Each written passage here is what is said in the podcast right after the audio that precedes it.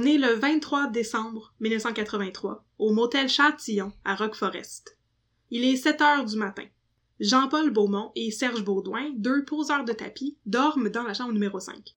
Ils viennent tout juste de revenir de leur quart de travail et se reposent après une longue journée.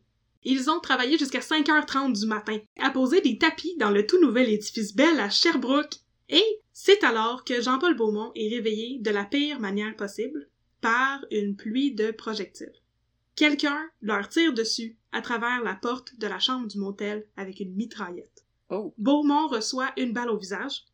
Elle entre par son menton et ressort derrière son oreille. Arc! Oh. Sacrement! Il essaie de se cacher sous le lit et d'appeler la police, mais le téléphone ne fonctionne pas.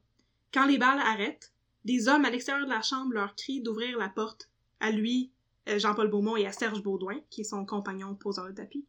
Il leur crie d'ouvrir la porte sans quoi elle va être défoncée. Beaumont est par terre. À ce moment-là, il se tient le visage à une main, tu sais, parce qu'il y a une balle qui a transpercé la face. Et son ami Serge Baudouin a, lui, été touché par quatre balles. L'une d'elles l'a atteint au cou et il saigne partout. Et malgré ça, il crie. Il appelle à l'aide.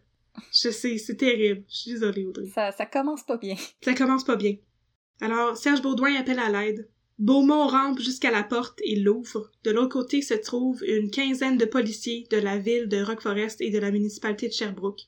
Un policier dit à Beaumont et Baudouin de lever les mains en l'air. Beaumont essaye, mais il se tient toujours la face à une main. Tu sais, il y a la mâchoire en train de tomber, là. Oui. Quand les policiers voient ses blessures et celles de Baudouin, ils leur appellent une ambulance.